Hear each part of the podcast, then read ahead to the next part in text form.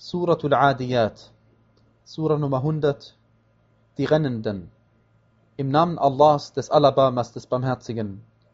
Bei den schnaubend Rennenden, den mit ihren Hufen Funken schlagenden, den am Morgen angreifenden, die darin Staub aufwirbeln, die dann mitten in die Ansammlung eindringen.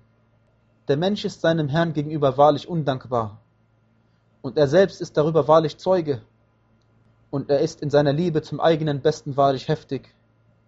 Weiß er denn nicht, wenn durchwühlt wird, was in den Gräbern ist, und herausgeholt wird, was in den Brüsten ist, ihr Herr wird an jenem Tag ihrer wahrlich kundig sein.